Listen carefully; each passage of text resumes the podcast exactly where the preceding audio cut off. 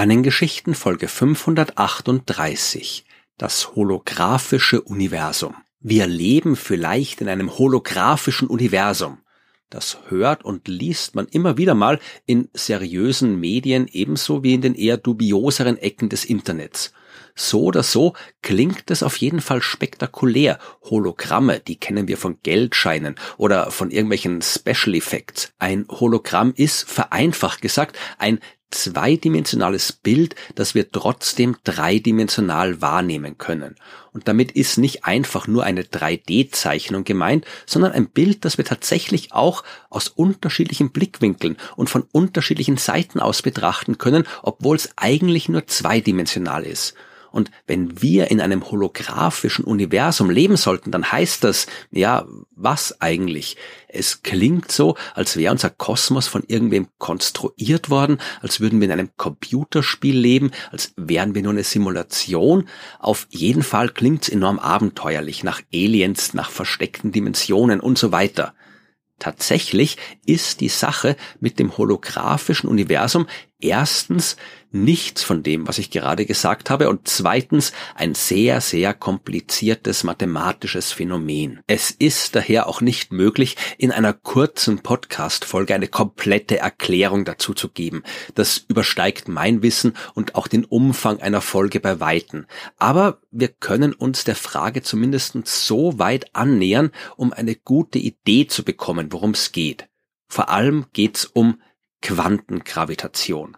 Das ist etwas, das es eigentlich gar nicht gibt, noch nicht zumindestens, oder besser gesagt, etwas, das wir noch nicht verstehen. Mit Quantengravitation wird eine physikalische Theorie bezeichnet, die in der Lage ist, die Gravitation als quantenmechanisches Phänomen zu beschreiben.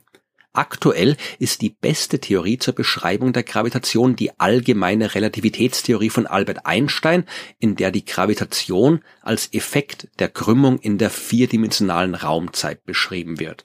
Das funktioniert absolut hervorragend, passt aber nicht ganz zu der Art und Weise, mit der wir in der Physik die restlichen fundamentalen Kräfte beschreiben. Die elektromagnetische Kraft zum Beispiel, die wird im Rahmen einer quantenmechanischen Feldtheorie beschrieben. Und wie das funktioniert, habe ich in Folge 247 der Sternengeschichten sehr ausführlich erklärt.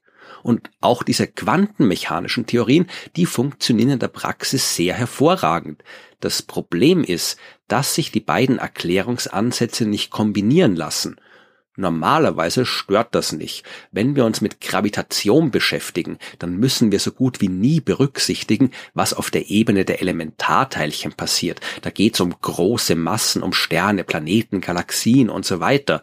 Und wenn wir das Verhalten von Elementarteilchen untersuchen, dann spielt die zwischen diesen winzigen Teilchen wirkende Gravitationskraft so gut wie keine Rolle und kann problemlos ignoriert werden. Aber es gibt Phänomene, wo wir mit dieser Trennung nicht mehr durchkommen. In manchen Fällen haben wir es mit Objekten zu tun, die einerseits eine sehr starke Gravitationskraft ausüben und andererseits so klein sind, dass man sie auch quantenmechanisch betrachten muss. Schwarze Löcher sind so ein Phänomen und einer der Gründe, warum wir immer noch so wenig über sie wissen, ist das Fehlen einer Theorie, die Gravitation quantenmechanisch beschreiben kann. Wenn wir sowas wie ein schwarzes Loch rein gravitativ untersuchen, dann liefert die allgemeine Relativitätstheorie sinnlose Ergebnisse. Und bei einer rein quantenmechanischen Betrachtung ist es genauso. Es braucht eine Kombination. Es braucht die Quantengravitation. Nicht nur wegen der schwarzen Löcher, auch wenn wir den Urknall verstehen wollen oder Phänomene wie die dunkle Energie und vermutlich noch jede Menge mehr, von denen wir bis jetzt noch gar nicht wissen. Dazu kommt, es ist einfach kein Zustand, mit so einer offensichtlichen Lücke im Fundament der physikalischen Theorien zu leben. Deswegen ist es auch kein Wunder, dass Physikerinnen und Physiker seit Jahrzehnten auf der Suche nach einer brauchbaren Theorie der Quantengravitation sind. Mit dem holographischen Universum hat das bis jetzt aber noch nichts zu tun. Das kommt noch. Zuerst müssen wir aber noch kurz auf die Information schauen und auf die Entropie. Der Begriff Entropie kann zwei unterschiedliche Bedeutungen haben. Eine physikalische und eine, die eher aus der Mathematik oder Informatik kommt. Die physikalische oder besser gesagt die thermodynamische Entropie beschreibt, simpel gesagt, wie viele unterschiedliche Zustände die Teilchen eines Systems einnehmen können, ohne dass sich am grundlegenden Zustand was ändert. Nehmen wir zum Beispiel die Seiten eines Buchs. Da gibt's genau einen Zustand, nämlich den, in dem die Seiten von der ersten bis zur letzten korrekt geordnet sind. Alle anderen Zustände, die würden das Buch grundlegend ändern. Wenn ich die Seiten des Buchs jetzt aber alle rausreiße und wild durcheinander auf den Haufen werfe, naja, dann kann ich die Seiten auch problemlos anders wild durcheinander auf den Haufen werfen. Auf welche Weise die Seiten durcheinander sind, ändert nichts am grundlegenden Erscheinungsbild eines chaotischen Haufens. Im ersten Fall gibt's also einen möglichen Zustand, im zweiten Fall sehr viele. Im ersten Fall ist die Entropie niedrig, im zweiten ist sie sehr hoch.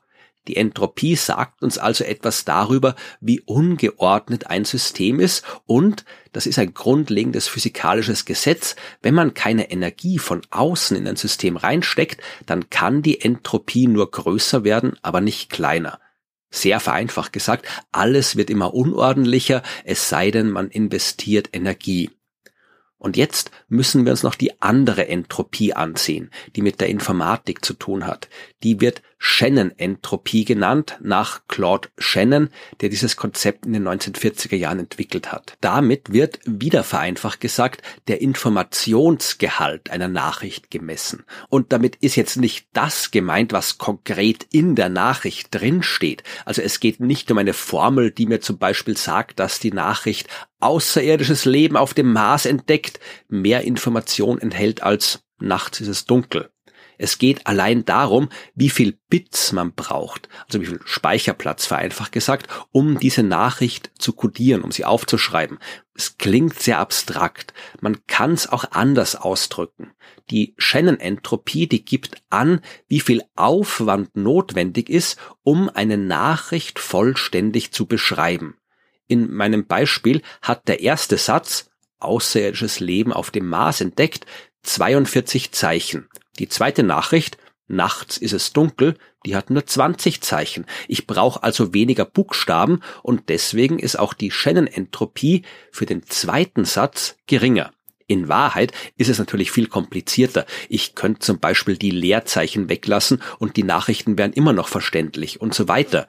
Man geht bei der Berechnung der Shannon-Entropie davon aus, dass man alles so effizient wie möglich beschreibt und sich erst dann überlegt, wie viel Information man braucht, um das Ganze zu codieren.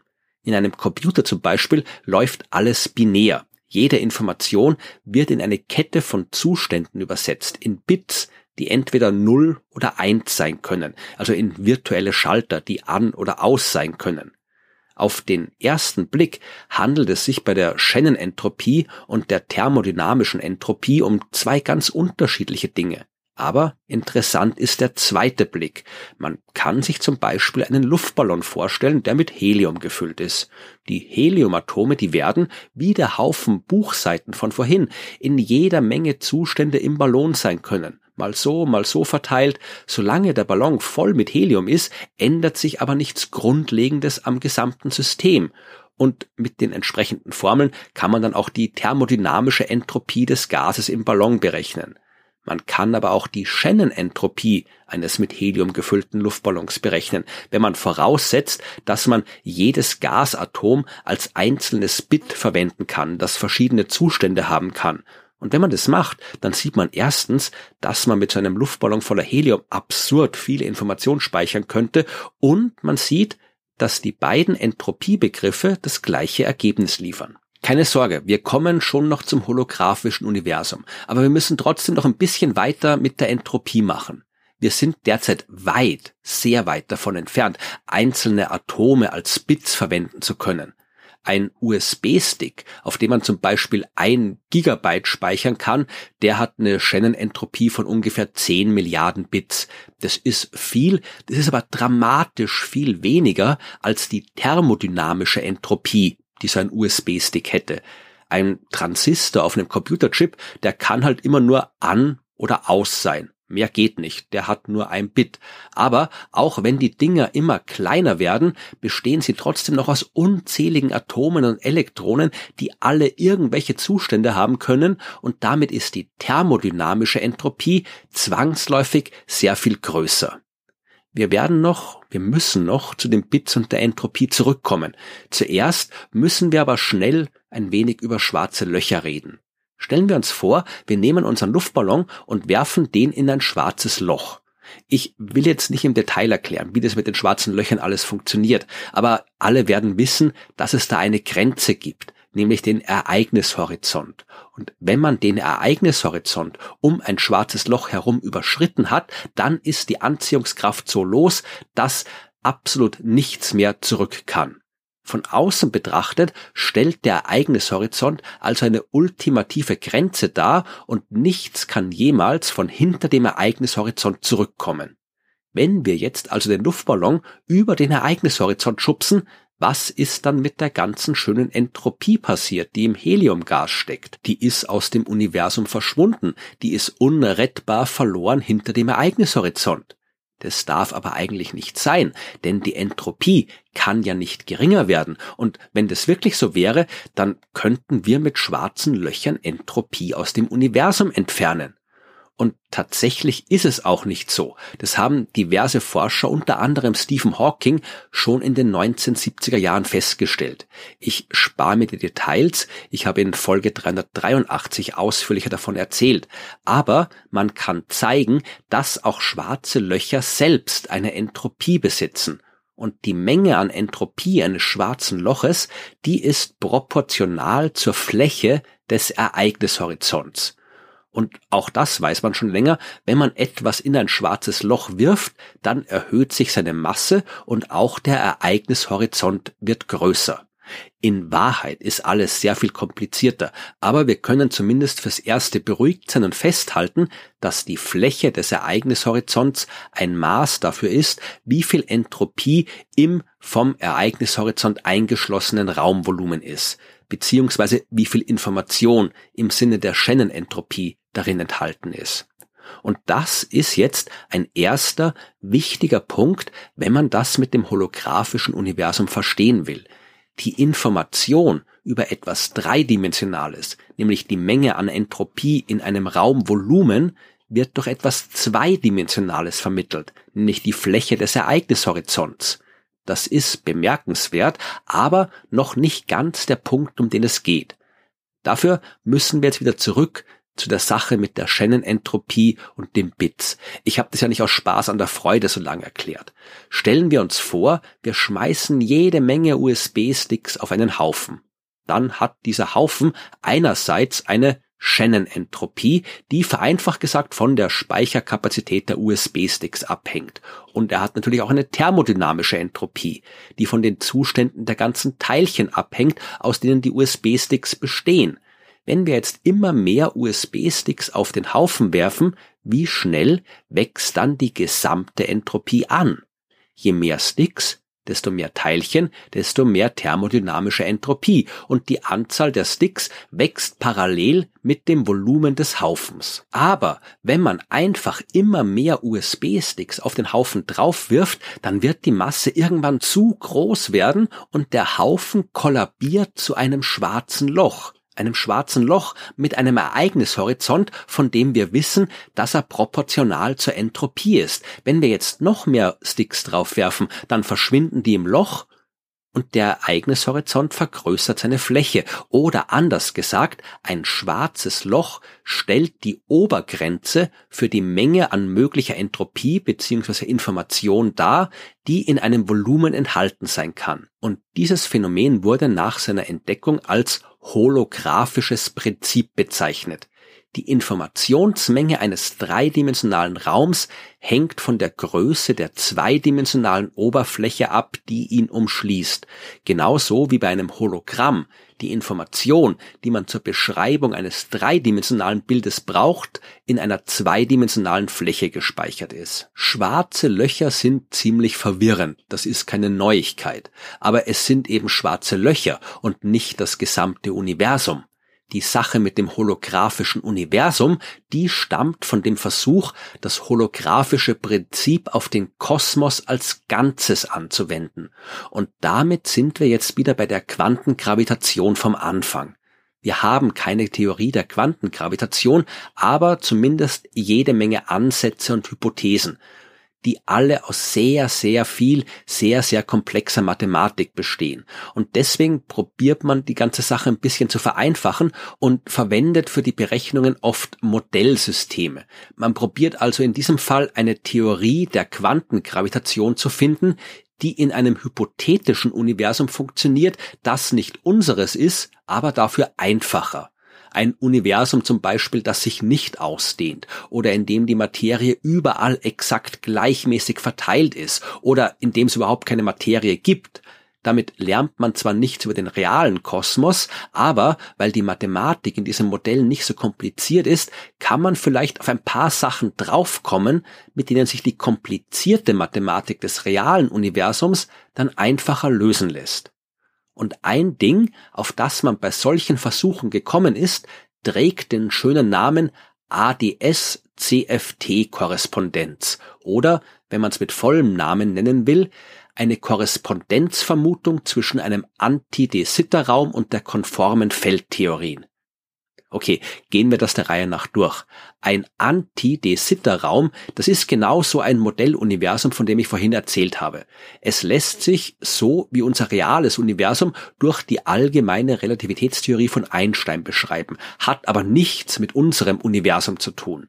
Ein Anti-De Sitter-Raum, der übrigens nach dem Astronomen Willem de Sitter benannt ist, der sieht überall gleich aus und auch zu jedem Zeitpunkt gleich aus. Der Raum, dort ist negativ gekrümmt. Wenn man dort zum Beispiel einen Ball wegwerfen würde, dann würde er wieder zu einem zurückkommen, egal in welche Richtung man wirft und egal was man wirft und egal wie schnell man es wirft. Das ist ein Antidesitter-Raum. Und jetzt kommt die konforme Feldtheorie. Das ist eine quantenmechanische Feldtheorie, also eine Theorie, mit der man quantenmechanische Teilchen beschreiben kann und die darüber hinaus noch bestimmte mathematische Eigenschaften besitzt, auf die ich jetzt nicht weiter eingehen will. 1997 hat der Physiker Juan Maldacena die Vermutung aufgestellt, dass es zwischen diesen beiden theoretischen Beschreibungen eine Korrespondenz gibt, was später dann auch bestätigt worden ist. Und Korrespondenz bedeutet in diesem Fall, dass man ein und dasselbe physikalische Phänomen durch zwei unterschiedliche Theorien beschreiben kann. Sowas ist unter Umständen ganz praktisch, denn was in der einen Theorie sehr kompliziert sein kann, kann man mit der anderen Theorie vielleicht ganz einfach lösen und umgekehrt. Und es schadet definitiv nicht, wenn man mehr als nur ein Werkzeug zur Verfügung hat. In diesem Fall geht es aber um was anderes. Denn einerseits hat man hier die Gravitationstheorie, die im Anti-De-Sitter-Raum funktioniert, der drei Dimensionen hat.